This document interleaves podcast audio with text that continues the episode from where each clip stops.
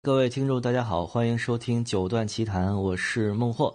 对，欢迎收听《声波飞行员》，我是于梦琪。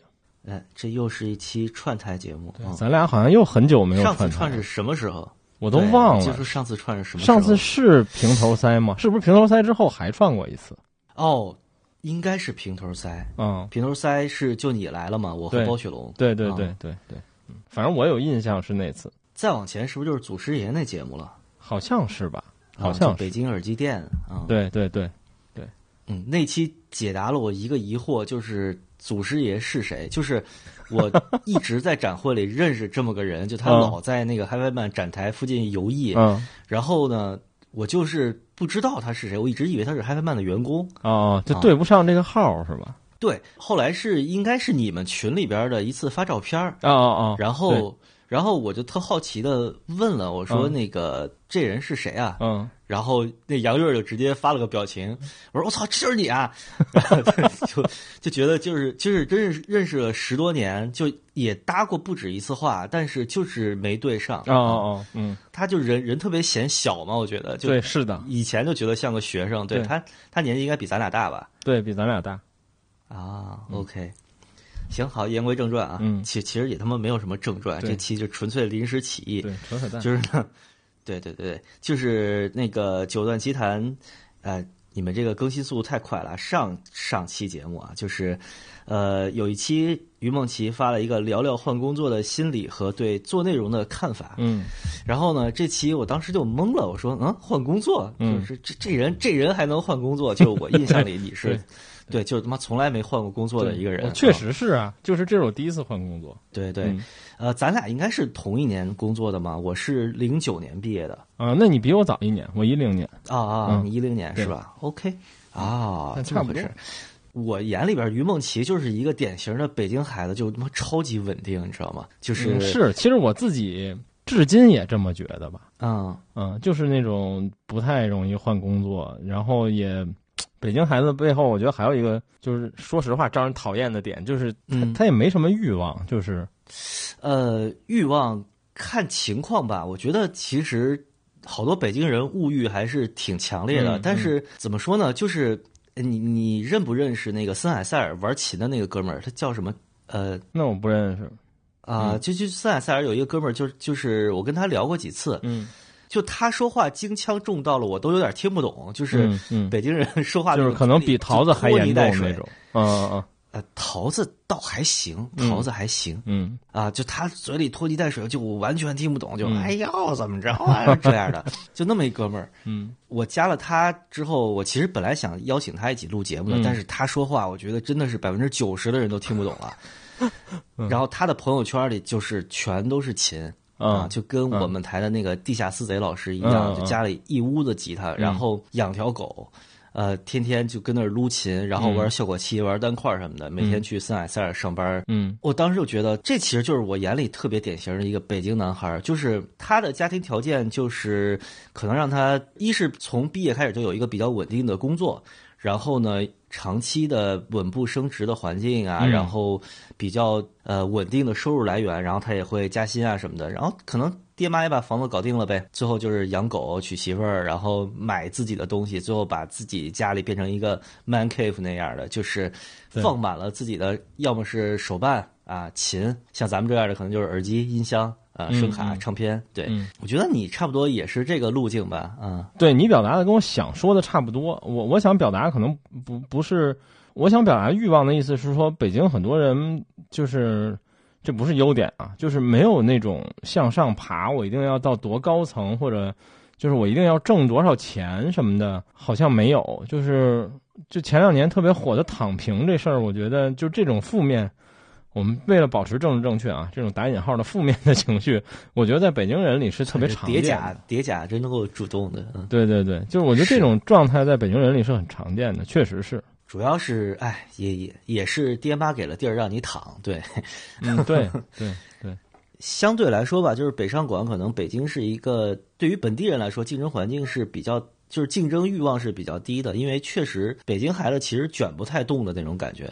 对，然后我觉得我作为北京人，也是因为这种状态和我们和很多像我一样的人会表达出我们的这种，就我们不介意表达出我们现在这种状态，所以这点让北京人特别招人烦。我觉得现在已经有很多人退出这期节目了，就是傻逼。然后我觉得这没有任何问题，我从不否认，对，就是这样的。嗯，那没事，不用退啊，就我就是一个典型的。非典型的北京人，嗯，这个话太绕了，对，嗯嗯，哎，其实你说你毕业之后，这是你第二份正式工作，对吧？就现在的，呃，对。我真的没法数，就是我的工作是这是第几份了？肯定是两位数，我不知道开头是一还是二。对，但比如说呢，我们工作都是你比我多一年嘛，我今年十三年，你是十四年了。嗯，其实我觉得就是正常，我觉得我们这个年龄的人到现在可能至少都你可能确实偏多一点吧，但我觉得可能正常的人也有很多份了，可能三到八左右。对，我觉得这个数据可能都挺正常的。对，中位数应该是。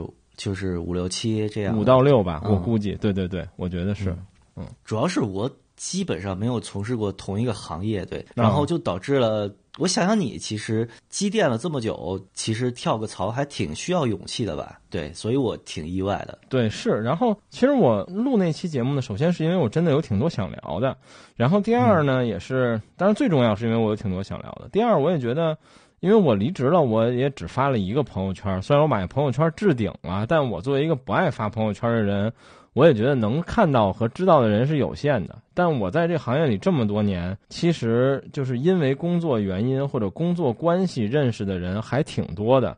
所以这事儿，我就想，那我就再出一个什么内容，然后再次的昭告天下一下，我离职了。所以也有这个原因吧，然后，所以我发了这个节目之后，也确实有这个效果，就是像你呀，包括像很多朋友都来问我说：“哎，说原来你你不在那个 ZOL 了，或者你不在媒体了。”对，操，惊了，就是啊，嗯，对对，但就是怎么说呢？我我想走，其实很长时间了。就是，嗯嗯，呃，从最早有这想法，可能几年前就有了啊。正好今天我可以补充一些，比如我们上次在第一次录音的时候我聊到了，但是因为翻车了，所以没有最后没收在节目里的内容。对，就是我几年前其实可能就想过了，然后但是我主要是没找到合适的吧。然后就是因为我在节目里说的，就因为工作是爱好这事儿，所以我挑个工作还挺困难的，就是它是一个得双向选择的事儿，所以就一直。没走，所以就就就这样呗啊，大概就就就这么一感觉。嗯，我在你那期节目里边印象最深的一件事，就是你的朋友说，就是你这么多交际，这么多关系什么的，你找个人问问，说你那边需要人吗？什么就很轻易。然后你说你就张不开嘴，拉不下这脸来。嗯，然后我当时就。当时就我就想，我当时有一阵儿没工作，然后特别特别闲，然后又手头缺钱，就想找一个班儿上的时候，我还张嘴问过你，我说中国村在线招人。没关系，这很正常。其实有很多人问过我，就是呃，问我的人不仅仅是就是我之前的媒体招不招人，还有很多人问我，哎，你觉得哪哪哪招不招人，或者你能不能帮我问问？嗯。然后我还帮人问过很多这种事儿，就所以，我也是真的不觉得这有任何问题，甚至有没有帮人促成过这事儿，我记不清了，但应该也有。呃，所以就是我是我确实觉得这事儿效率挺高的，但我就是干不了这事儿。但你干不了。对对。哎，跟你说一个特逗的事儿，这事儿我应该没说过，就是我毕业那年零九年的时候，是不是王乐是你的前辈啊？对，是的。对，我是问过他。就是零九年我毕业的时候，我不知道我要去干什么的时候，我还问过他，我说能不能去中关村在线当编辑？嗯，然后他跟我描述了一下中关村在线当时就是实习生的薪资和那个待遇情况。嗯，我就我就怂了，我说操，这也太惨了啊！对，其实当时工资确实挺低的。对对对对，当时我忘了起薪是多少。啊，但是好像应该是我第一份工作的一半可能都不到吧。就当时我记得零八零八零九年那个时候，毕业生就业还是个挺大的问题。对啊，对，嗯，我其实第一份工作特逗，就是因为前一段时间要走了嘛，然后就最后几天在公司，然后有的时候你就会回想一下你在这公司这么多年，然后就想起来的时候特别逗，就是因为我当年就是一个不知道自己要干什么的学渣。然后其实我记得特清楚，就是有一天我跟我两个应该叫发小吧吃饭，然后就说，哎，就马上要毕业了，或者说已经毕业了，我们应该干点什么，就是找什么工作。然后我就就聊聊聊聊聊，突然聊到，我就想起，其实一切缘由就是我小的时候看大众软件，然后大众软件后面有那个有有一个每每期后面有一页漫画，类似于名字叫编辑部的故事。就是具体叫什么我记不清了啊，但意思就是编辑部的故事。林小是吧？对对对。然后我我当时就是小学初中的时候，然后我就觉得，哎，就是当编辑这事儿好像挺有意思的，就是你干一个你自己喜欢的事儿。然后，但是这事儿呢，后来因为第一我是个学渣，第二是因为我写字儿巨难看，就不是一般的难看，所以我后来就觉得这个事儿是不可能的了，我就再也没想过。然后直到大学毕业那次吃饭，我就意识到，第一。现在编辑好像不需要写字儿了，就是大家都拿电脑打字儿就行了。然后我正好又有一爱好，然后我就想，哎，那我就试试吧。所以，呃，ZOL 是我投的第一份简历，所以其实我毕业也就只投过两份简历，然后也都谈成了。其实，但我最后还是选择了去 ZOL。然后去面试的时候巨逗，然后我记得最清楚一件事就是最后最后都聊完了，然后我们当时的总编问我说。你有什么期望的薪资吗？其实我后来才知道，我那次面试其实跳过了很多流程。可能一方面就是咱自己觉得咱确实挺牛逼的，另一方面就是 他们可能确实着急。然后总编就问我你有什么期望薪资吗？我我当时的实话我说的就是我说没有，就给钱就行。嗯，对。然后当然后来从我了解到的我拿的薪水来说，可能确实挺低的。然后，但可能也是当时就是该给的一个正常工资的，可能偏低一点的水平。他也没有说，真的就把我当一傻子一样白用。对，然后但是也因为这种想法吧，所以其实我后面进去之后，呃，很快就因为我涨工资涨得很快，因为那几年互联网很好，然后那几年其实是呃科技媒体的利润各方面也都很好，所以我很快工资就涨到了一个比较高，或者说。呃，接近当时社会正常的水平了啊。嗯，我记得当时王乐跟我说的，他们的实习编译的工资是一千八还是一千六，我忘了。我实习时候一千八，对，我转正了之后好像是两千四还是两千八，我忘了，好像两千四吧。对，但是我们当时半年一涨工资，我基本每半年都涨一千，就是当时是就是按上限涨。嗯嗯，对对，刚才说到一个关键词，就是这本来是我想先提的，就是大众软件这个事儿，因为就咱俩完全没对词儿啊，就说录就开始录了。大众软件应该是那个时候就影响这种数码爱好者的一个特别重要的东西啊。对，这个杂志我至今还留着两三年的，就是那两两三年应该是我一期没落都买了。我背叛他了，我都卖了。所以你是有那个那个书籍连起来的那幅画的，呃，对，就是书籍有一年是白色的，有一年是红色的，然后这两年我都是买齐。后来还有是画的，就是全连起来是画，但是对对对，连起来是个图案。对对对，我实话实说，我没我没有从特别早期，我特别早期就零零散散的买，我好像是从第一百期一直买到了二百期，就是中间这一百期我没断。嗯，我想想啊，他们有总期数吗？这个我还真不记得。它是那个半月刊嘛？对，它是两周一二十四本。对对对对。但是我因为我从连着买开始有印象，是它一百期是一个对于他来说当时挺重要的事儿。然后我从一百期之后就开始接着买，连着买。而且我记得最初是七块四吧？数我记得对吗？好像是七块四还是多少钱？我忘了。嗯啊，我怎么记得是六块啊？啊，六块八还是七块四？反正是一有零有整的数，我印象里它不是一个整数。哦，哎，这我还真忘了。对，但是它后边反正也改过价钱，但是它在最它最火那几年，反正是那么一数。嗯，哎，那个时候你在大众软件里边，你最喜欢看的内容是哪一部分？嗯，我没有太多印象了，但是就我有印象的部分啊，第一是大众软件有一段时间，就是它中间有一个栏目是一个。类似于小说的连载，或者说是一个跟游戏相关的故事，游戏的那个小说。对对对，我现在还记得里面有一篇小说，当时让我印象巨深刻，叫《一千次胜利》，是一个关于 CS 的小说。哎，行，对对对，对我觉得那那篇写的巨他妈好，就当时对于初中还是高中的我来说，我觉得巨牛逼。那就是直男爽文，我至今记得。对对对，就是一爽文，我也记得。对，几个 CS 玩家，然后碰见了，拿上了真枪。对他这个情节是，他们战队被邀请参加什么国际 CS 比赛，然后再去他妈那个比赛的船上还是欧洲还是对对对，对欧洲还是美国，再去到他妈游轮上，游轮被恐怖分子劫了。对对对，哥几个，我操，就偷了恐怖分子的枪械，然后开始大杀四方。我操！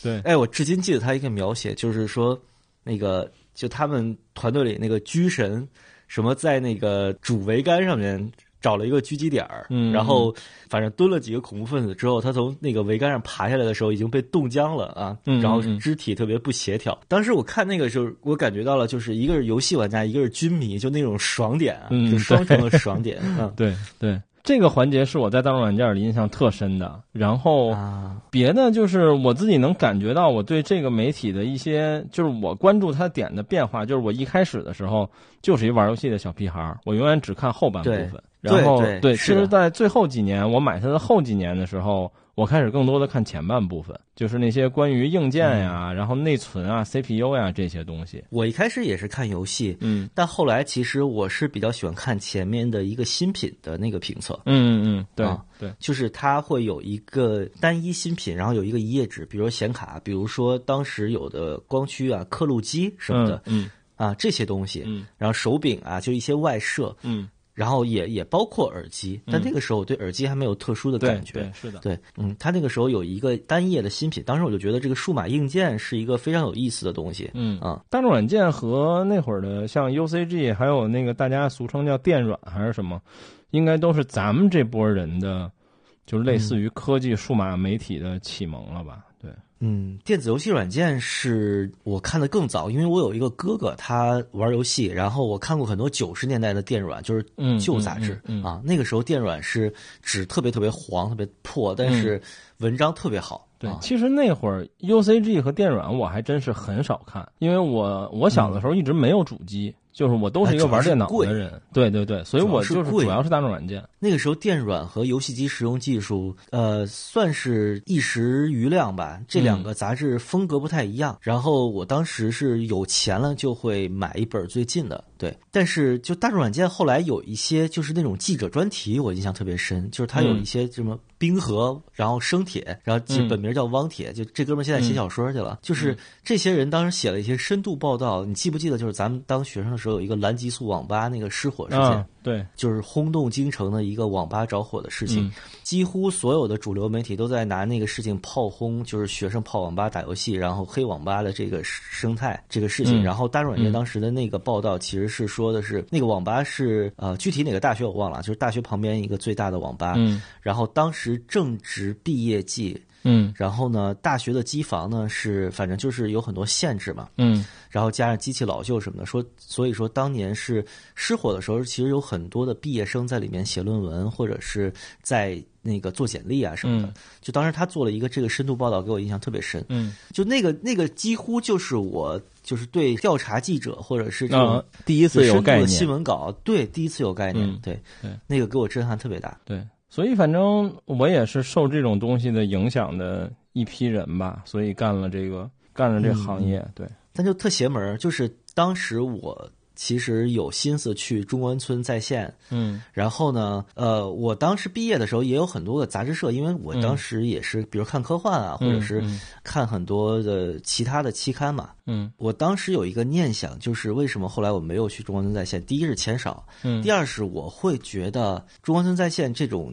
电子类的媒体，嗯嗯、就是互联网的媒体，它在我心里和那个，就是我心里认认为的那个编辑这个职业是不一样的。啊、我觉得编辑要么是实体书，要么是杂志，嗯、对对。但是你发现没有，就是比如说你这十几年下来，大家都管你叫于主编啊，嗯，就之前是那个中关村在线的编辑，就你其实最广为人知的职业抬头是个编辑，嗯、对吧？对，嗯。但是实际确实如你所说，就是在传统媒体里，编辑的这个事儿和。在网络媒体里，就是广义上的编辑是不一样的。嗯、对，就是以前，比如说呃，你这感觉其实我也有，因为我在工作之后，因为像认识了潘志强和岳鹏，我给高保真音响也写过文章。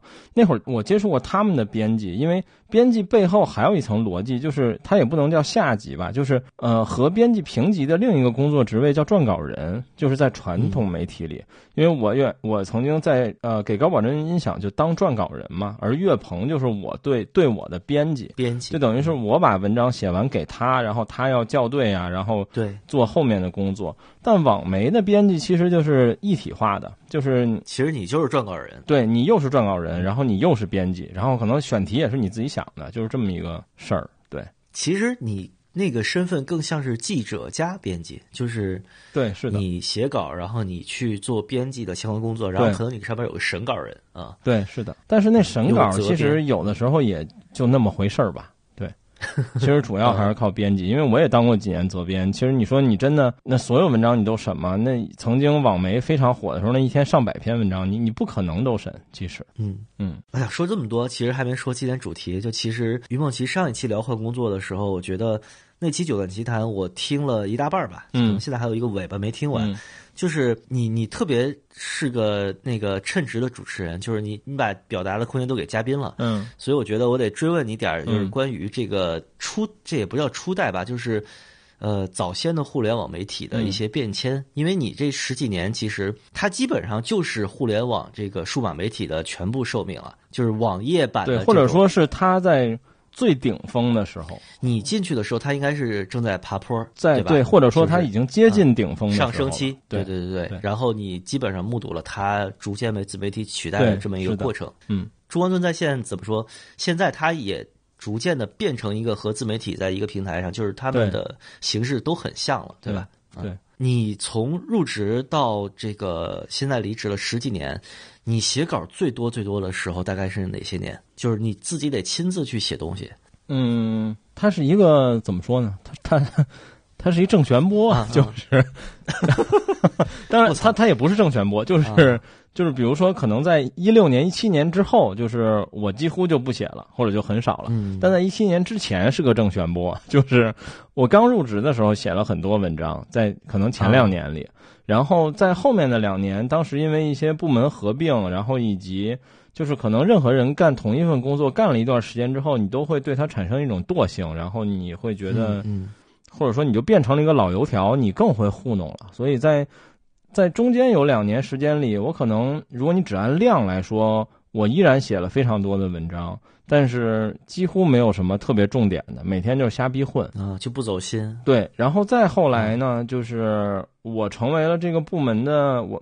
那会儿应应该叫也叫主编吧，就是这个部门的主编的嗯那么两年两三年的时间里，然后又是我，当然我说的写的文章多少，其实和我的内容的质量也相关啊。就是在那两年里，嗯我又写了非常多的我觉得还可以的文章，或者说我自己有点那么有那么点印象的内容。呃，然后再后来就是接近管理岗了吧，就写文章写的越来越少了。就基本是这么一情况，所以可能是前两年，然后中间可能停了有一年到两年吧，然后还有再后面的两年，前六年时间写文章比较多，应该这么说。嗯，嗯，呃，你真的觉得你那个文章能立得住的，或者能留下来的，大概一年有那么几篇？嗯，如果我写过六年文章，我觉得我能立得住的文章可能不到十篇吧。就是我我原来跟我部门的总编聊过一个话题，嗯就是我说，嗯呃我我还有一前情我想说啊，就比如说我们我们嗯刚才嗯聊到大众软件什么的，其实包括我最近换工作之前要走的时候，我还想过一个问题，就是就是如果你干科技媒体，你不热爱这行业，其实是就是它没有任何意义，你干这个工作。因为你得不到任何东西，尤其当你是个编辑的时候，因为编辑就是我经常说，真的，就你他妈初中毕业，你会打字儿，你就能当编辑。就是我我这跟我们对编剧的定义差不多啊，就识字儿就能对我培训你一星期，你他妈也能写评测。嗯，是对，然后所以就是你只有热爱这事儿，你才能积累下一些东西，然后变成你自己的人脉也好，或者你能混好圈子也好，或者你能有一些自己的专业看法也好，所以热爱很重要。然后所以就是，嗯、说回我写文章，就是我跟我们的总编聊过这个问题，就是，嗯、你更专业也好，或者你更热爱也好，其实。呃，在外人看来，你的工作能力是你糊弄这件事儿的平均水平，你能理解吗？就是嗯，糊弄的平均水平。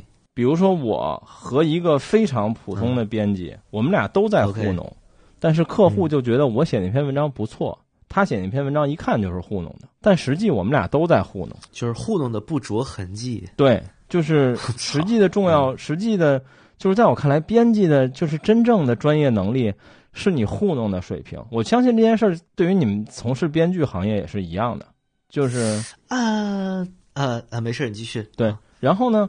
呃，我跟我们总编聊天就说，你说这一年或者说过去的几年，我有没有写过那些非常牛逼的文章？就是我如何定义为我写了一个或者我做了一个非常牛逼的内容呢？就是我愿意把它写在简历里的。就是我当时自己的定位是我愿意把这东西贴在我的简历里，就是我觉得非常牛逼的东西。那其实一年可能也就一个，甚至可能一个都没有，这很正常。嗯啊。是的，大概就这种感受吧。然后，如果你让我现在回忆，比如说我在媒体公司干了十三年，然后我自己认为我有什么非常重要的文章吗？那第一重要就是我当年写过一个百万级的耳机横评，这至今是我觉得非常重要的，我愿意写在简历里的。第二就是可能我入职的得到的第一篇优秀文章，当然我觉得那文章不一定有多好，但它对于我来说很有意义。它也是我第一次写选题，然后就得了一奖。这是你们企业内部的评价的奖，对对对，就中关村在线的奖，对，当年中关村在线的奖。然后还有一些就是，比如说我我帮一些甲方做过一些项目，但这项目本身很有意思，然后我可能愿意，我我觉得它对于我自己来说有一些纪念意义。但是这些闪光点还是很少，呃，但但我的少也是我人为控制的，因为我就是觉得牛逼的事儿不会那么多。嗯嗯，大概就是这种感受吧。嗯。我搜了一下，百万级盛宴二十款顶级头戴 HiFi 耳机横屏。操，这文章我看过。对，这文章是因为当年大家谈有一篇文章嘛，就是也是转的，应该是在 HiFi 上的一篇文章。然后我当时就盘了一下，我认识的朋友们应该也能传一差不多的，然后我们就传了一差不多的。啊啊，这个是不是就是当年咱俩聊的时候，你说听大奥头一晚上睡不着觉那个？嗯，那不是，那是这事儿之前，那是我写大奥评测的那次。哦，对，OK，对，但但你说啊，这也是一挺好的点，就是不想当媒体了，就当腻了。也有一个原因，就是我能感觉到我对这事儿的热情在下降，就是当一个媒体的热情在下降。就是当年真有这种，就像我当年跟你说的，我第二天要听大奥了，我前一天晚上真睡不着觉。然后或者说我有的时候，呃，客户出了某个产品，也不一定是客户，或者说就是行业出了某个产品。他愿意嫖一个也好，或者评测送测给我，让我拿到体验也好，我真的会那种每天刷快递，然后我就看他到哪儿了，我就想第一时间体验一下这个东西。对，但后来没有了。就是这件事第一次让我意识到，让我觉得厌烦是也不叫觉得厌烦，就是意识到这件事儿。就是大奥二的时候，我找森海借来了大奥二，然后我还找声韵借了一整套的东西，但是我就一点兴趣都没有。就是我我没觉得那是一多牛逼的东西或者怎么样，就是它很贵我知道，然后我也听了啊，它确实挺好。就是同事们都比我要兴奋的多，但我就完全没有任何感觉，而且就是很多年没有这样的产品了。嗯，对于我来说，你觉得这种去脱敏是吃过见过了，还是说就是在圈子里泡太久了？就是你对这东西真的是兴趣没那么大了？我觉得两者都有，就是呃，我一直觉得。啊，当然说回来，我也我也觉得，也是我们当年跟我们的老编辑聊天，就说，我觉得你你当一个，比如说你是一个当年的中关村在线吧，不说现在了，比如当年中关村在线，你是一个非常头部的一个网站的一个品这个品类的编辑，那从某种意义上来说，这个世界上让你见到产品，然后你觉得我操太牛逼了，我想给他跪下的产品应该极少，就是你不要见一个产品就这个尿性。这世界上可能也就有那么一两个产品会让你发出这样的惊呼，你就是得是一种老子都吃过见过的感觉，但是你时间过长了之后，你可能就真吃多了见多了，就他妈吃吐了，就是再也没有这样的产品了，好像也挺没劲的。嗯嗯，你的工作是一直 focus 在音频上面吗？还是说就是很多，比如说像？显卡啊、机箱啊、电源啊这种装机相关的，或者说是数码领域其他的细分领域，是是你的那个部门就不涉及吗？还是说，呃，就你也我几乎只 focus 在音频，然后音频。我们曾经有一段时间跟比如投影、打印还有数码相机，我们有一段时间在同一个部门，但是其实我们的工作也几乎没有太多交集，嗯，但、嗯但很多时候怎么说呢？就是我我我自己作为消费者来说，我折腾过很多东西，我也玩过相机什么的。但是你真作为工作的时候，它还是不太一样吧？或者说当时觉得不一样，当时你总觉得我操，隔壁部门这些人可太你妈专业了，就是我可真折腾不好他们这事儿。你如果你让我现在回头看，我觉得这行业也他妈没什么，就是我可能反而更能代表消费者一些。但当年你就是这么觉得的，所以你也不想掺和别的产品线的事儿。嗯，嗯，音频这块儿在中关村在线里边算是一个大部门非常小非常非常小，那就非常小是吧？，几哎乎是最小的吧。中关村在线大概是一个什么体量的公司啊？那这就不能透露了。对，我操啊，这么神秘啊？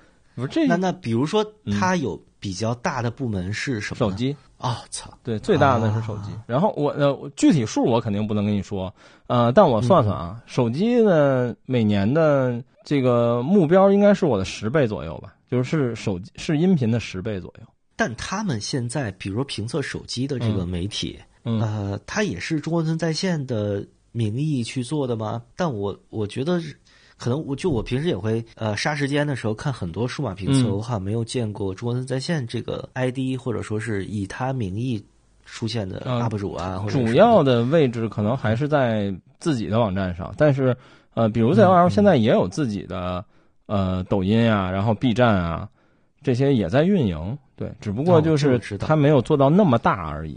嗯，我我看了就觉得。中关村在线做的自媒体，就是还是有传统的那个数码媒体那个味儿，这很难，其实。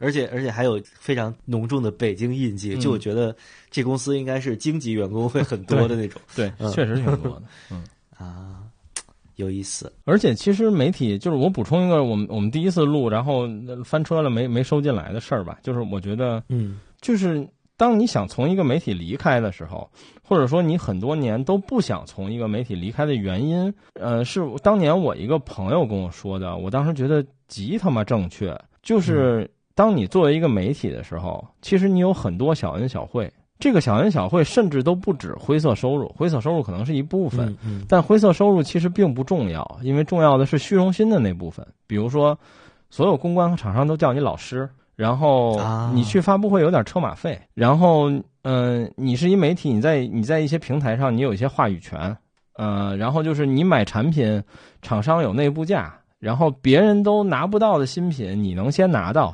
你他妈朋友圈什么群里晒一晒，就是这些所有的小恩小惠加在一起，它会让你非常难以离开这个这个这这这个职位吧，或者说这个你从事的这个行业。虽然比如说，有点儿对，虽然比如说我当一媒体，我一月挣两千八，然后我要换一新工作了，可能一个月挣四千八，你你得到那些小恩小惠加起来根本他妈值不了两千块钱，但你也觉得它比那两千块钱重要。对，它是一个很奇特的感觉，对就是你你掌握了一个话语权，而且你感觉你是在某一些真正在做东西的人的上游。对，就是你真觉得你好像比人牛逼似的，但其实这是不可能的。啊，哎，你有这个自省还是挺挺神奇的。对，或者说也不是是我吧，这是当年我的朋友跟我说的，然后我就觉得啊啊，其实非常对，嗯，哎，你记不记得咱们就是你你们刚做播客的时候，咱们应该是第二次串台，嗯就第一次串台是你们第三期，我记得嗯印象嗯特别深。嗯然后后来咱们有一个就是那期节目，其实我们这儿没什么人听，叫《三个愤怒发烧友》嗯，对对对对对，就对对对，就就咱仨就吐槽这个这个圈里边媒体嗯和一些那个 KOL 一些恶臭行为吧，嗯算是啊、嗯就是我我刚开始进来的时候，我也挺不适应的。对我第一次感觉到这个事儿的时候，不是在 HiFi 圈儿，而是我有一个工作，算是就是那个时候我算是技术人员，然后去嗯兼职帮人去拍一些东西。嗯，然后我第一次接到车马费的时候，我都懵了，我说这钱我该不该接？就没有人告诉我。嗯嗯然后对方就显示出一副就是，呃，就对方是一个呃比我年长很多的人，嗯然后就是我我婉拒了之后，他他他一脸诧异说，就这你就拿着呗。他觉得你是不是，或者说他会觉得你是不是不高兴？对他刚开始就特惊讶，然后问我是什么意思？对你是不是嫌少或者什么？他他可能第一反应是这样的。就我后来回想起来，就是当时那个人应该就是他这孩子怎么这么不懂事儿，对，就那种感觉，对对然后后来当我在 HiFi 圈儿就第一次接到了就是一转账过来，就是那时候已经是微信了，就是转账过来，嗯。就当时就没收嘛那个，嗯，然后后来就那个哥们儿，就大家其实也都认识，就也问我说你为什么不收？我说啊，就我觉得我不是媒体，我就是来玩的啊，就谢谢你帮我那个还买了票啊什么的。对，就是这个这个感觉让我就当时其实我我在那个行业做那个工作的时候，我发现每一次我出去做一点什么事儿，就其实是特别傻逼的工作，就往那儿往那儿架个三脚架，支个相机，回去把视频一拷，然后就塞过来什么五百八百的现金，给你折一信封儿。然后人还老师老师哄着你，对对对，我操，我就觉得特傻逼，当时嗯。啊，然后后来发现，嗯，就是我当时就觉得，哦，媒体这个东西是这么模糊的吗？就是这也能叫媒体啊？对，就是而且我也能感觉到，比如说我们这个圈子，它不断有新的呃小朋友进来，想当 KOL 也好，想当媒体也好，就是我都能感觉到他们就是为了那个，他们就是为了我说的虚无缥缈的那些东西，他很多时候嗯都不一定是为了钱，他就是为了钱不是特重要，就是对，他就是为了那虚荣你拿着这，东西了，嗯，。对对，实际上就是这样的嘛。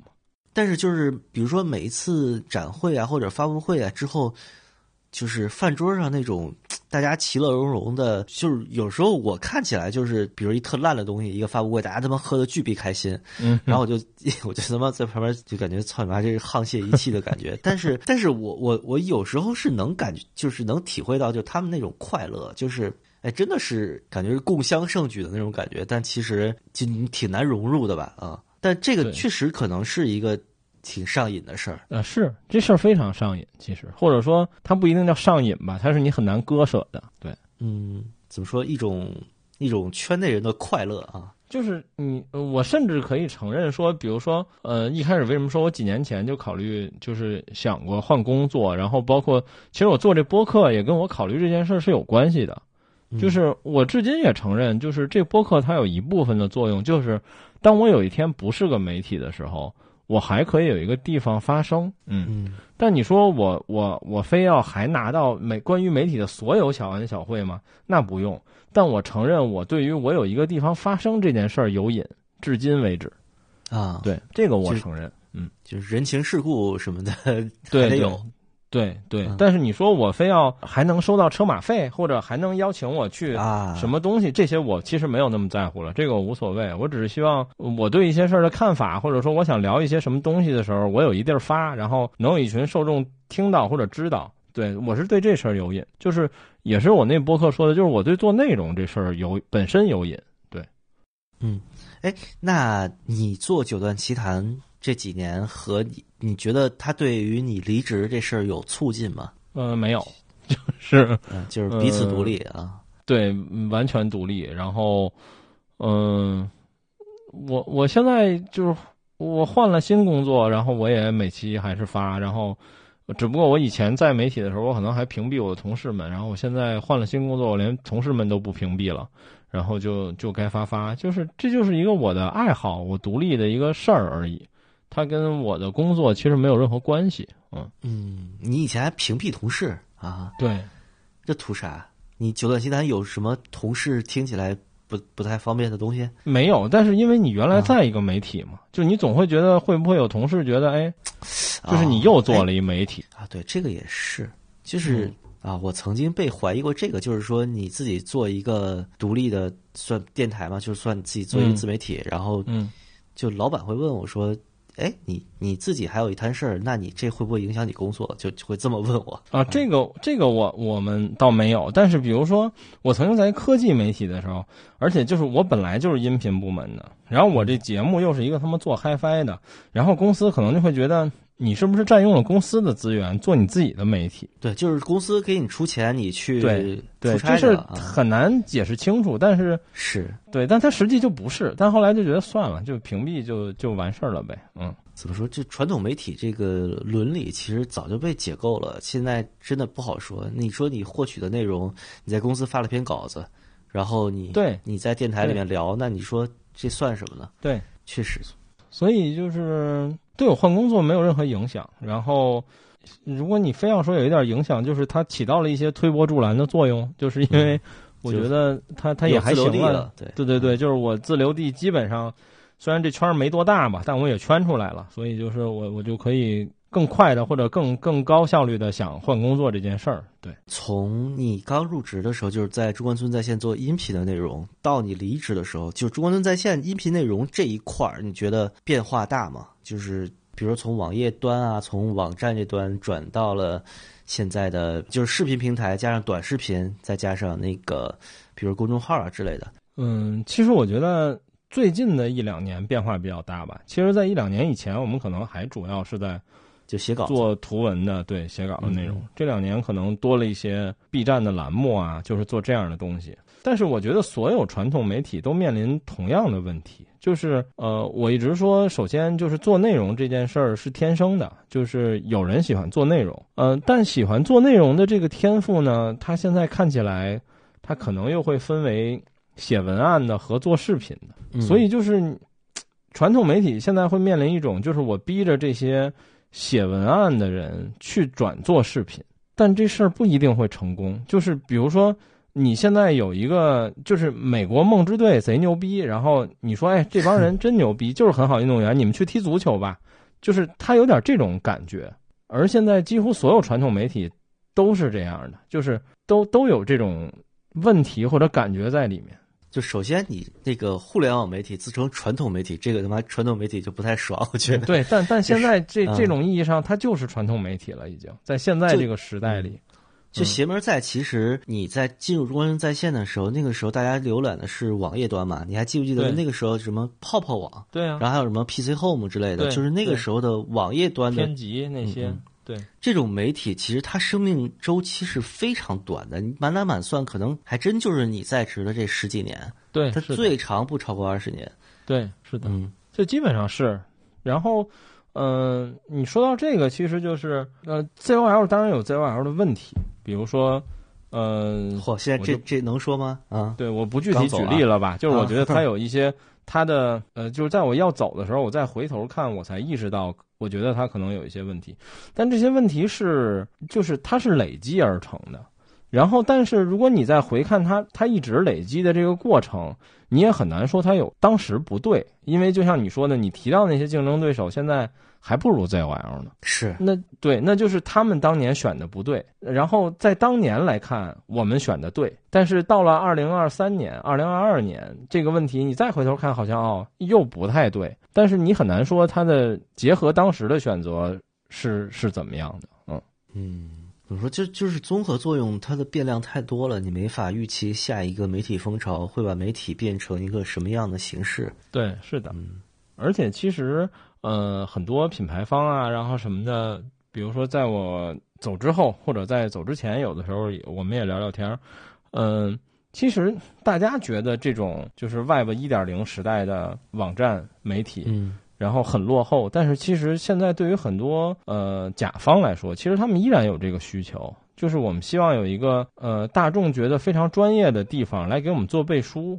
但你说它的流量，你可能比不上影视飓风，是吧？你比不上何同学，但是就是我们需要一个这样的地儿来背书就够了。所以其实它依然有它存在的意义。对，嗯，所以中关村在线是一个还挺权威的业内的，就是业内认知它。有这个权威性的一个网站是吗？对，我觉得至今相对来说依然是，虽然可能说在咱们的语境里，或者在咱们两个节目的播客里，大家都觉得操，这就是你妈一大炮村儿，天天就他妈的收钱写广告的。呃，这我也承认没有任何问题。但是，但是你如果你切换一个场景啊，现在就是给了你一笔钱，就让你找一个大家觉得专业的媒体能给你做背书，你能找谁呢？就是你好像也想不出更多的几个答案了，它依然是其中一个。嗯。这还挺逗的，对，所以它就是它存在还是有它的意义和定位的。其实它的专业性其实也是当年很多个就怎么说，它算是 Web 一点零时代对那个年代的大量的用户累积下来的吧？啊，对，用户还有就是我们这帮编辑写的这些东西累积下来的吧？嗯嗯。Web 一点零这个词我都好久没听过了。你要说二点零，可能是那个 blog 和那个 RSS 的时代。Web 一点零主要是以前我们经常自嘲用的一个词儿。啊，对，其实你们属于那种活化石那种。嗯嗯，但你想，其实也真的没几年，对吧？对啊，没办法，就人没法站在当下的时间预测未来嘛。你说以后的媒体是啥样子？你怎么可能想象？就咱们那个时候还有 PDA 这种东西的时代，没有没有办法想象一人一个手机拿着竖屏去看视频，这个东西太诡异了啊！所以我就现在也是你，你站在现在，比如我作为一个这个这个公司以前这么多年的员工，你往回看，你也会觉得他错过了无数机会。但操，这这世界上就没有如果呀？那你说这些不都没有任何意义吗？我也错过任何机会，我他妈也没在一分钱时候买比特币啊，对吗？就是，它都是一样的道理。嗯，你会觉得这十三年的工作给你自己沉淀下来了什么吗？就是就单纯到到你个人身上，嗯，这问题我自己最近想过，有的时候说实话，我觉得我没有。嗯，就去他妈蹉跎了，是吧？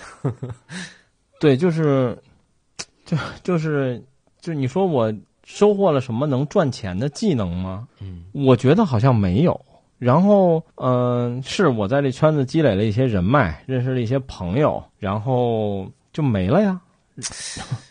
嗯，哎呦我操，这个特别感同身受，这就是我这种就咱们这种写字儿的人吧。虽然你写的字儿跟我写的字儿不一样啊，嗯就是就是什么人老说说，我说我最近需要找份新工作，人家说你会干什么？我说我除了写字儿啥都不会干。对呀、就是就是当时说出来就巨逼心虚。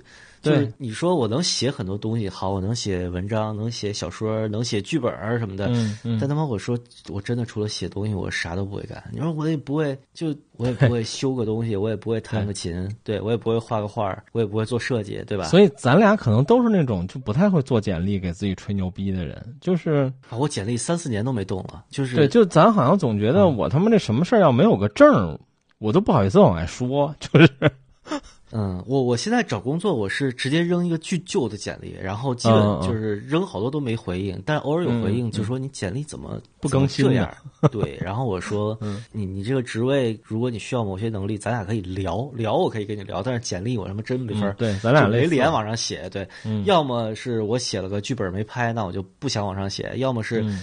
你说我他妈写一个评测，或者我做期电台，大家都很喜欢，这东西怎么往上搁呢？对呀、对呀、就很奇怪，对。对，就是要不然你有什么巨牛逼的项目，然后这事儿恨不得还得是你妈从头到尾是我一人干的，哎，对，然后要不然就是我有一什么证儿，就或者你 be a part of something big，就是就是你成为一个巨大项目中的其中一个螺丝钉儿也行，，对对，但就没有啊，啊，好像也没有，对对对。嗯，嗯就是这种感觉吧。然后，但是就是有一些自我认识吧，比如第一就是我喜欢做内容，这是我的自我认识。第二就是、还有很深的，就是录很多节目我都聊过了，就是工作当爱好这事儿其实很困难，但这么多年他还是爱好，就是这事儿反而让我还挺珍惜的。然后也觉得啊，我可能这辈子这爱好是很难割舍掉的了，因为我已经以它为生十三年了，我还不讨厌它，就是其实挺难的。嗯，我觉得主要是这两件事儿吧。然后还有就是从某种角度给了我一些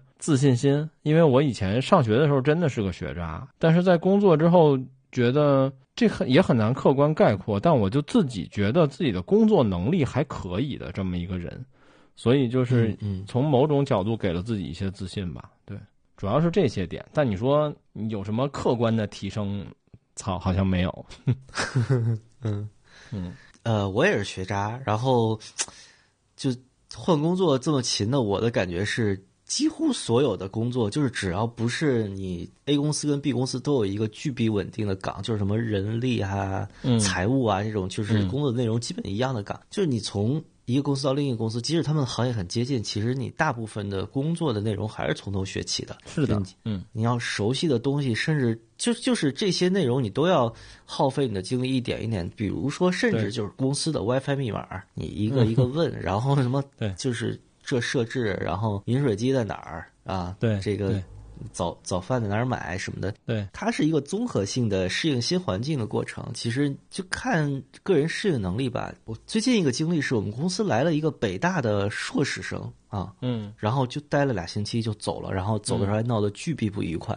嗯然后我还是他的领导，当他知道我是一个就也不九八五也不二幺幺的破逼学校毕业的一个北京混的之后，就那种鄙夷由心而生。但是就是当我们交流完了，估计他现在的心态是他鄙夷整个影视行业，说这帮什么臭傻逼。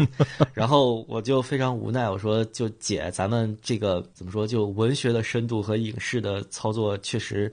距离是比较远的，你可能得放下身段适应这个行业。嗯，对你这话让我想起了，就是当年是哪个节目还是一本书里写的，就是说主人公也是个学渣，然后说当年就特别好奇的问他的老板说：“你说我这个公司里其他大家都是九八五二幺幺的硕士博士，我是一学渣。”就是我我我我心里特别难过，然后他的老板说：“但你们都在一个公司挣他妈一样的钱，你觉得谁更难过呢？”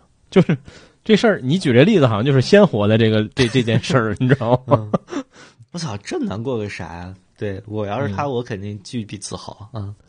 对，然后但是就是工作也会，哎，也会有一些连接吧。很多时候，就是今天就有一事儿特逗。我今天就是我们的公司搬了办公地点，当然这办公地点跟没搬没什么区别啊，就从北航的一个角搬到北航的另一个角，就是从一个楼搬到另一个楼。然后呢，我的新工位就收拾完了之后，新工位的另一头是。这个公司的走廊，然后在我新工位的正对着的这个走廊这儿有一柜子，柜子里是一堆这个公司获得过的奖状，其中有四个是他妈中关村在线的，就是 我说这里可能有一奖状，当年是我在台上颁给颁给他的，对我说我给我自己工作的公司颁过奖，也挺这邪门啊！你在 你在北航边上啊。对，就是我们这集团呢，在北京的办公地点都在北航这一圈，都在这附近。对，北航南边吗？北航的那边。对对对，我们从东北角搬到了东南角啊，那边好多吃的啊。对对对，哎，我至今都记得 HiFiMan 八零幺的发布会在北航，不在哦，八零幺对，八零幺在北航。对，那天你去了吧？八零幺我没去，九零幺我去了，没去是吧？啊，那天是一个巨寒冷的冬天。哎，也不是巨寒冷，深秋应该是啊，嗯，好像十一吧，反正那那天风特别特别大。然后我记得我走进北航，走到那个学校里的咖啡馆的时候，呃，他们做的那个巨大的那个，那个时候不是还不是那种展示墙，嗯，就类似那种 X 展架那种东西，被风吹的倒了。嗯，然后然后那个牌子特别大，然后是南开米饭和忘了是谁啊，就两个人在风中扶着那个牌子，然后 迎着大家走进去听。而且我当年对北航特别有印象，我记得是他们学生会有一个社团是玩耳机的。对，是的，是的，他们还呃，就是大学社团和那个我忘了是哪个品牌啊，就一起举办那种烧友的交交流会。对，因为当年我记得好像北航、北邮都有这个社团，而且北航那个当时在大家谈的那个北京交流区里，他那个耳机社团是一个挺大的组织了，算是。你说现在说起来也还挺唏嘘的啊，就是呃，一个音频圈这么多年，其实你说没变化，还是这帮人；你说有变化，这变化他妈也挺大的啊。对，但但其实就是，其实我换工作还有一个，就是可能大家不太理解或者很惊讶，嗯、就是觉得说呀，你原来是一媒体，然后你不干媒体了，就是那你认识的这些人什么的，这不就都白搭了吗？然后，但是我的感觉是。比如说，我原来是媒体的时候，我可能认识，随便举一例子吧，比如我认识一百个厂商和厂商公关的人，但是这里边可能有他妈九十个都是工作关系，就是我们根本不聊天、不说话，我们唯一的交流就是我把稿子发给他，然后看看没问题，或者都不发他，我就直接把发布链接发给他，上线了，然后他给我发发邀请函，邀请我去活动，顶多就像刚才咱说的，给我转个车马费。就是我们的聊天记录仅此而已，那可能还有十个人，我们成为了朋友。嗯、那这些人就在我的播客里，就是不论我还当不当一个媒体，这些人都是朋友。所以就是我这当然这也跟这个媒体的虚荣心这件事儿是相关的吧。但我后来也觉得啊，好像不重要。就是如果有一天我不干媒体了，我也不会失去这些已经成为我朋友的人。对。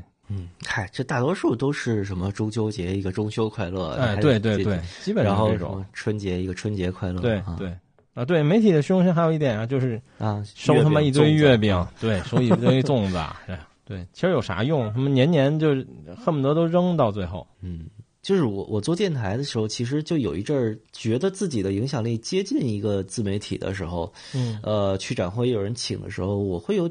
就我那时候经常是拿起手机，因为我也不爱备注，就他妈想这人是谁呀、嗯，嗯就想这个特别头疼啊！对对。然后对啊，我原来就是哎，专业媒体人不应该非常详细的有备注吗？啊我有的有，但是啊啊啊，还有一问题就是他换工作太频繁了。啊！就是啊，比如说我我手机里现在一搜蓝标，可能有他妈五十个人，但我估计这里面有三十五个都不在这公司了，啊，你也不知道他去哪儿了，就就就是这样的。对嗯然后还有就是原来会耳机展都还好了，因为有一些可能确实是烧友，你本来也不认识人家，人给你打招呼什么的。呃，但比如说以前真的会有那种你去一发布会，就是在场的人都是媒体，然后过来一人给你打招呼，但你就想不起来他是谁。我操，贼他妈尴尬，你知道吗？就硬着头皮硬聊，然后你还得想，我操，这人是谁？能不能套出点他们公司到底是哪个公司？我好想起来。对，就老有这种事儿。最近怎么样？最近忙什么呢？啊、对。对对对对。然后就这两句话，如果没有细节的话，就他妈赶紧假装接个电话走，或者是谁把我叫走比较好对。啊，对，没错。我特别羡慕你一个事儿，就是你这十几年的 HiFi 圈的或者说音频圈的这个工作，给你沉淀下来一个爱好。就我没有沉淀下来，所以我比较羡慕。就是你应该变成了一个古典音乐的发烧友，嗯，对。嗯对啊，我一直是没有算进这个古典的门儿啊。嗯你应该是就是从做这个工作，慢慢的嗨 Fi 圈儿，所以逐渐的开始认识。进入古典音乐的吧，因为我觉得我刚认识你那个时候，你实在不像个听古典的，呃，对，是的，就是啊呃，而且我说实话，我觉得跟工作的关系都不太大，它就是一个啊呃，通过这个爱好自然生长出来的一个枝芽吧，算是对。就也确实，你听了古典之后，其实你会发现，就跟这个圈子里边很多人的交流就打开了，对，是的，这个确实是。嗯啊，但你说这个有有一点跟工作相关，特别有意思，就是这个，在我工作了大概一年一年多的时候，具体时间点我记不住了，一两年的时候吧，就是就有一天我突然感觉到，想不到别的词儿，只能用这个了，就是我感觉我有听音观了，就是 就是嗯。因为比如说，嗯，现在咱俩肯定一样，但你肯定也有这经验，在一开始的时候，嗯。我们不通过 A B 是听不出来一个耳机是什么声儿的。啊。就是你得 A B，比如说你跟 H D 六百比，你才知道六五零暖一点儿，或者说低频多或者厚，就是反正我一开始是我没有固定标准，就是我没有心里的那个固定标准。嗯然后在我工作了大概一两年之后吧，就是其实可能是因为工作的原因，我可以接触更多的设备，然后听了更多东西之后，其实这个过程是慢慢形成的。然后我突然有一天发现啊、我好像不用 A B 了。啊，就是你心里那个线已经非常清晰明确了，对，已经出现了。对，但这个感觉是挺有意思的。这个我觉得是工作带给我的。如果我不从事这工作，我可能也会有，但这个时间可能会往后推很多。嗯，这这能叫听音观吗？这其实是算是耳朵经过训练了吧？就是确实是听得够多了。对，就是你就对，就是你有一个恒定标准了。其实是，这个这个，我前两天听那个铁三角那个新的那个黑市啊，就是最贵的那个耳机，嗯我我当时就特别惊讶，就是哎，铁三角竟然做了一个，我当时听起来就觉得像我第一次听儿时的声儿，你知道吗？哦当时就特别想说，我手边要有一个儿时就好了，但是我真的没有，就是这东西太难找了。嗯当时我就很惊讶，就是铁三角能在封闭式木碗做出一个这么开扬，然后又这么充实的声音，然后就想要有一个儿时，我能，我要是心里有儿时那个声儿，我就能知道它像不像。对，那你给他评价很高呀。呃，对他那个是东西还挺不错的啊。嗯嗯啊，对，说古典音乐这个事儿，就是这个圈子里面，毕竟古典音乐是一个钥匙嘛。就是你你有没有这种感觉，就是可能跟一个人原来聊不出什么东西来，可能就是纯工作关系，但是如果你们俩聊古典唱片，你就能聊两一两个小时，就不停的那种。啊，有啊，就是嗯，但是首先我想说，这个圈子里真喜欢和听古典音乐的人，我觉得没有表面上看起来那么多。就是，嗯但这事儿怎么说呢？就是类似于，比如有一天我跟你说，哎呀，我他妈巨喜欢听摇滚乐，嗯，然后但你跟我聊不过五句话，你就知道我他妈是装的。那那肯定，对，就是这嗯感觉是一样的。对，但这圈子里有很多非常喜欢古典音乐，甚至学过古典音乐的人，然后，呃，我有的时候你跟他们，我跟他们聊天，甚至会出现一种双线状态，就是就是，比如前两天我跟那个何胜利的那个那个郭子琪聊天，他是学古典吉他的，对，上回我也跟他聊那个，我真是不行，到最后，嗯，完全招架不住。对，然后我们俩就能变成双线聊天，就是这句话回的是关于这个器材的。下一句话连着回，回的是我们刚才聊的那张唱片的，对，就这种事儿，反正也也挺多的，也挺有意思的。嗯，我第一次跟他说话的时候，他给我推荐了一个吉他手，然后那个偏门到就是我在那个 r o o Tracker 就是一个特别特别全的那种俄罗斯的盗版音乐下找看找不着。对对，但是那张碟真的很好听啊。对我一直想约他来录那个古典吉他唱片推荐，但他最近没空。然后，嗯，呃，但这圈子里是有有一些这样的人的，但是我觉得，我坚持觉得古典音乐并不是一个更高端或者更高雅的事儿。就是你在这圈子里也碰到过一样喜欢摇滚乐或者怎么样的人，我觉得他是一样的，没有什么区别。嗯，啊，这圈子里真听摇滚的还挺少的，说实话，就 应该比古典都是这么觉得都少 啊。但号称自己听的人都挺多的呀。我操，那那 我。我也号称自己听摇滚乐呀，对吧？我最近喜欢万青，我听过林肯公园、德国战车，是不是？我也是听摇滚乐的啊。月下我一季都没落呀。啊，就前两天说说个笑话，今天在我们的那个主播群里说了，就是呃，我现在不是。做电影嘛，然后我们公司的音乐总监就是有一次跟我一块吃烤肉，那哥们儿人特好，但是就普通话说的不太好，就我们俩经常就是用家声的粤语什么交流，然后那个我们老板就指着我说：“这个就他，他其实也是个音乐爱好者，他家里也有琴，然后他就喜欢听什么，然后那个音乐总监就他其实还是广东这边蛮有名的一个音乐制作人啊，他就说啊。”那你喜欢什么音乐呀？我说就是喜欢摇滚。嗯啊，那你一定喜欢。然后他说了一个乐队名儿，他发音是 Wonder Reaction，就是这么断句的。然后我就说 Wonder 什么？就他说了得七八遍，我就当时追问，我就想我操不行，我今天不要这个社交礼仪，我也得把这个乐队名问出来了。后来我听说是 One Direction，嗯，然后当时就摇的脑袋都快掉下来。我说不是不是，那不是摇滚，那不是摇滚，就是一个流行朋克嘛。就是当时就他那个断句，我就。听第一个词是 wonder，然后后面是一个他妈，我说我真的没听过，但是他说的 reaction，对他那个表情就是这个乐队应该牛逼到世界上所有人都知道，嗯嗯，然后我们俩就他妈当时就懵了，说就是他说你听摇滚你怎么能不知道这个乐队？然后我的说我就想说我这辈子没听过这么一个乐队，后来他妈实在是就真的对上了，我当时就差拿笔让他写下来了，对，嗯嗯，特别逗啊，对，但这个就是最近就是我我问你，然后我也问了很多朋友。比如我也问了仲青，我也问了我们听众里喜欢听摇滚乐的几个朋友，然后就问，就是你们觉得你们如何评价万青的第一张专辑？哎，我好奇仲青怎么说的？就是经典，牛逼，没有什么可评价的。对，就是 就是你们给我的回复都类似，就是直到你给我回那个啊的时候，就是我彻底了 get 了所有人面临我这个问题的 这种想法，就是这他妈有什么可说的？就是你好像在问一个古典音乐爱好者，你觉得贝多芬牛逼吗？就是好像是类似，嗯，也也也不太像，他不能这么这么类比，但是感觉是类似的。对，就是我我其实还遇到过一两个特讨厌万青的，嗯嗯，我也看到过，对，所以我我就是因为我也看到过，因为我喜欢上之后我就搜了很多嘛，我也看到过有人讨厌。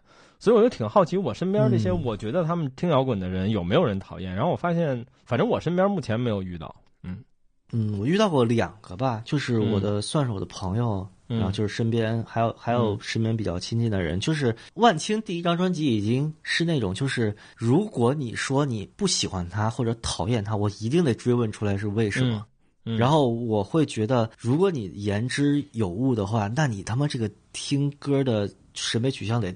多独特呀！对，就这样，我就特别好奇。对，但是应该是 没问出来过啥啊。嗯，对。就我至今记得，我买那张 CD，然后呃，就那个时候我还是用 CD 随身听，一个松下的。当时我刚工作吧，一零年，我还记得就是那个冬天，我他妈第一次听这张专辑，就在北京的地铁上。嗯，就我就站在地铁站把这张专辑听完了，然后就回家塞到电脑里抓轨，然后一遍一遍听，就。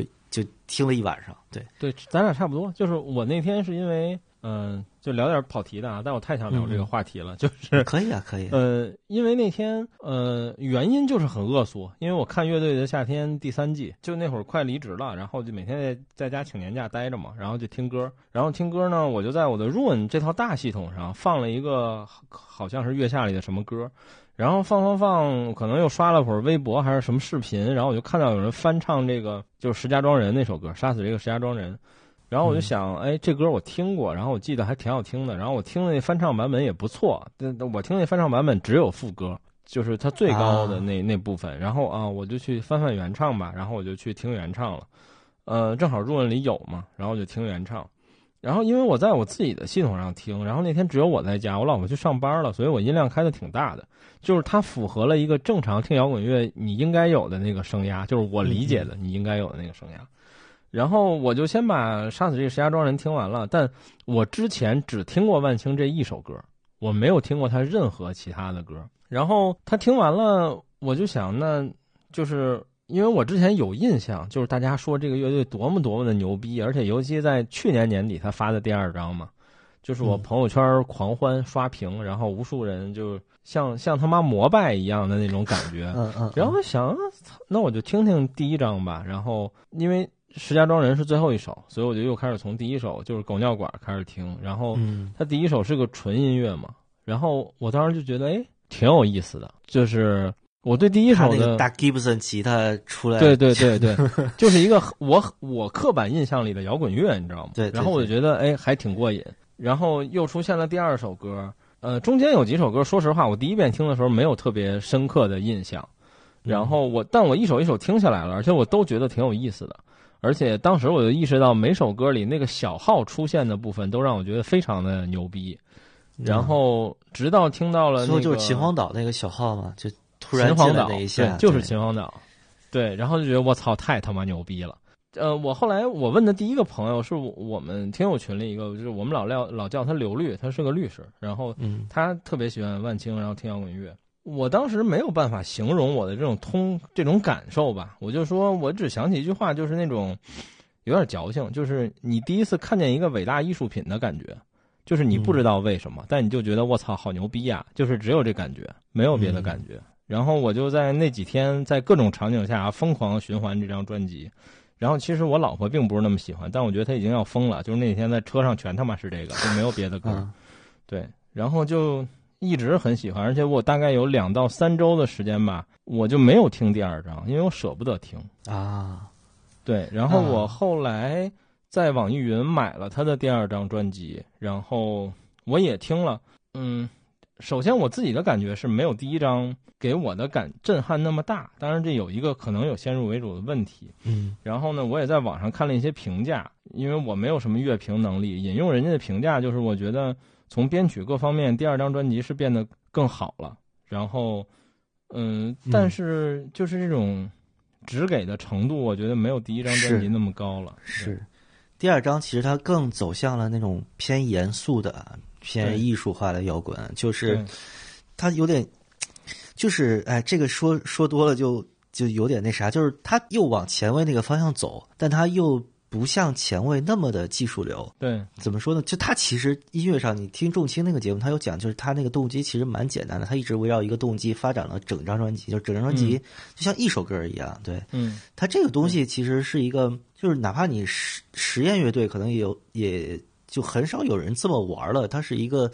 特别特别早以前的一个艺术摇滚的传统，他们继承的啊。对，而且啊，第一张还有一点让我的印象特别深刻，就是因为那上写着嘛，这是一零年发布的专辑，然后我知道，就是这这这几个人在这张专辑发行之前，一定是他妈穷逼，就是也没有什么资源，没有什么好设备，但他的录音真的非常好，就是我觉得甚至是我近几年听过可能录音最好的唱片之一。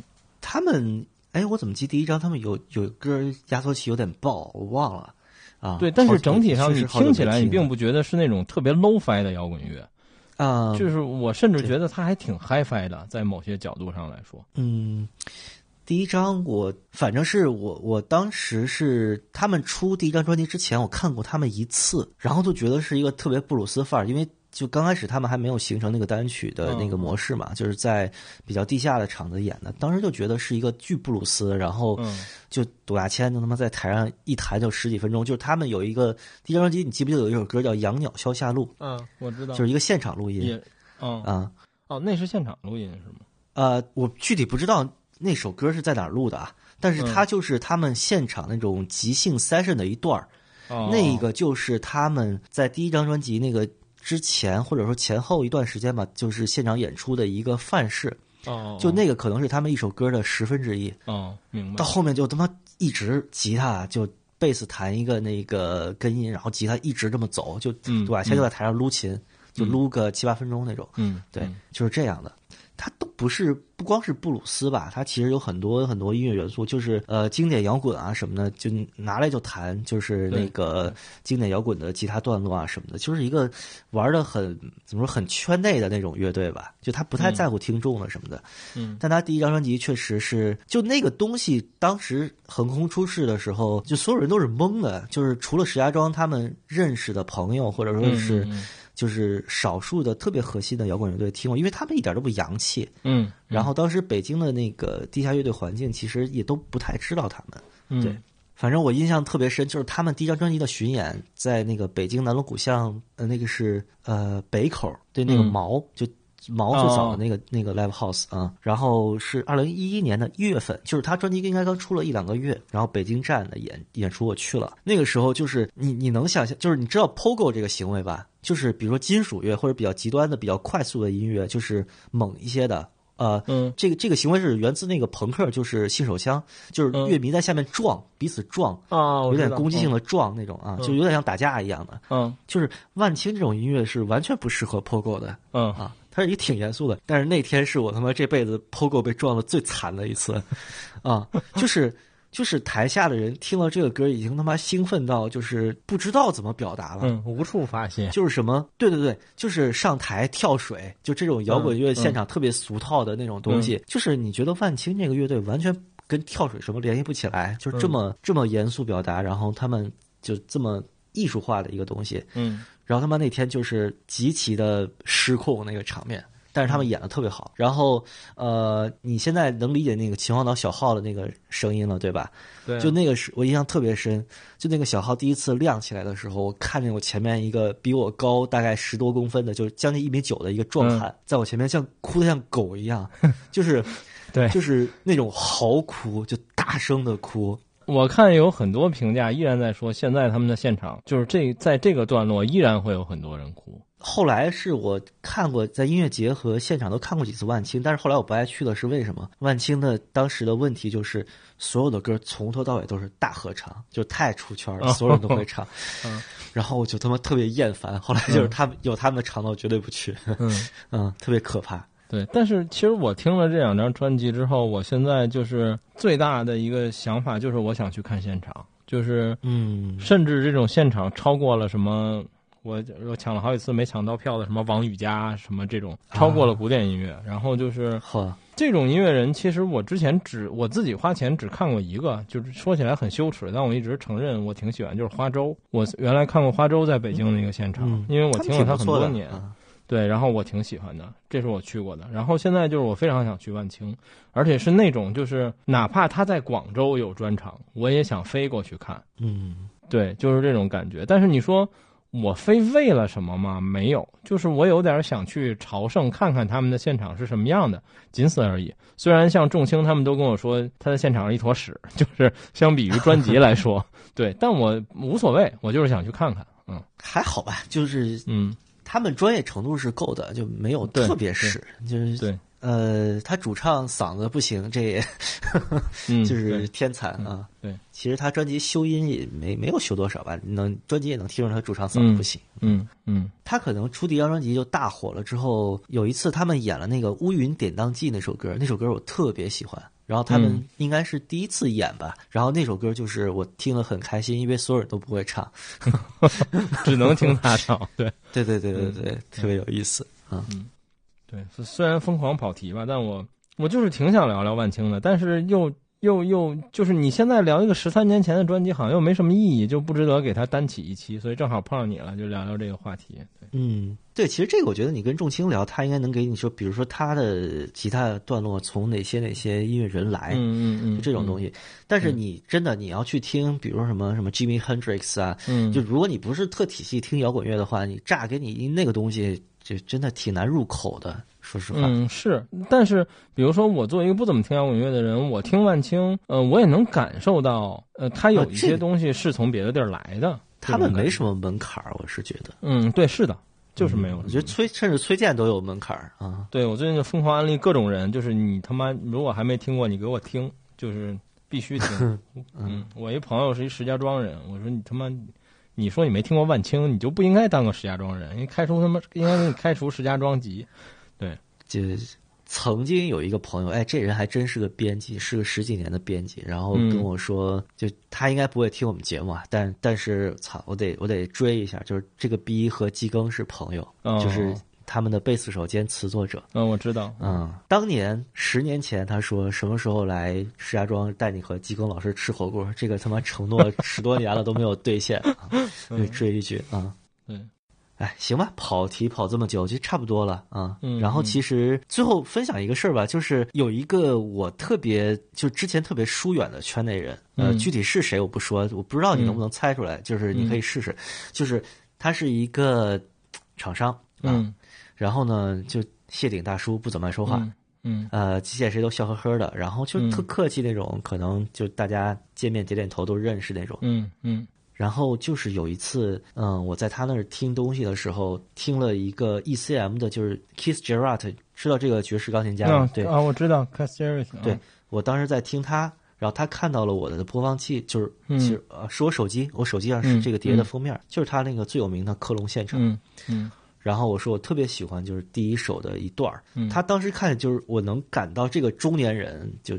眼里立刻发出了光，然后他拉着我聊了半天半天的这个 ECM 和这个先锋爵士的事儿。嗯，我说我操，真的不是特懂，但是他给我推荐了十好几张唱片，他说你一定去听。对我就当时我就觉得，就这个人突然在我眼里就可爱立体了起来。嗯嗯，就就很神奇，我就觉得。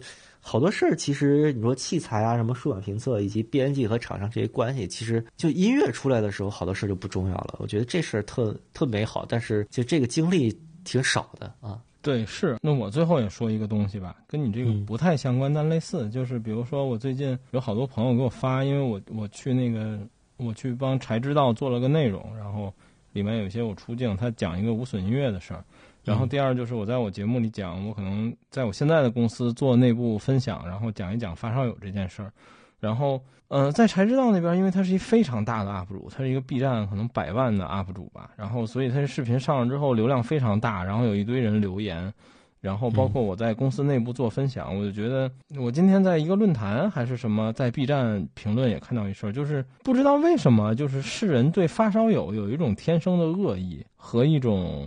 非常深的误解，就是可能是因为水电火电这种梗玩多了，就是大家总觉得我们每天就纠结于火电还是水电这种事儿，就是大家觉得我们好像永远纠结于区别，而不纠结于好不好听这件事儿。但是实际他妈根本就不是，就是我们注意的是好听，而不是区别，甚至有的时候都不是这个我们说的什么解析声场什么这些东西，我们就是泛泛的好听。而且这个好听也不等于 HiFi，但就是人们对我们就是有这个对这个人群就是有这个巨大的误解，然后好像我们这个人群跟音乐也一毛钱关系都没有，这是最大的一个误解吧。但是就像你说的，其实我们这圈子里有很多人相对来说他更热爱音乐，而不是更热爱器材。对，或者说真正比如说我们认识咱俩当都当了这么多年发烧友了。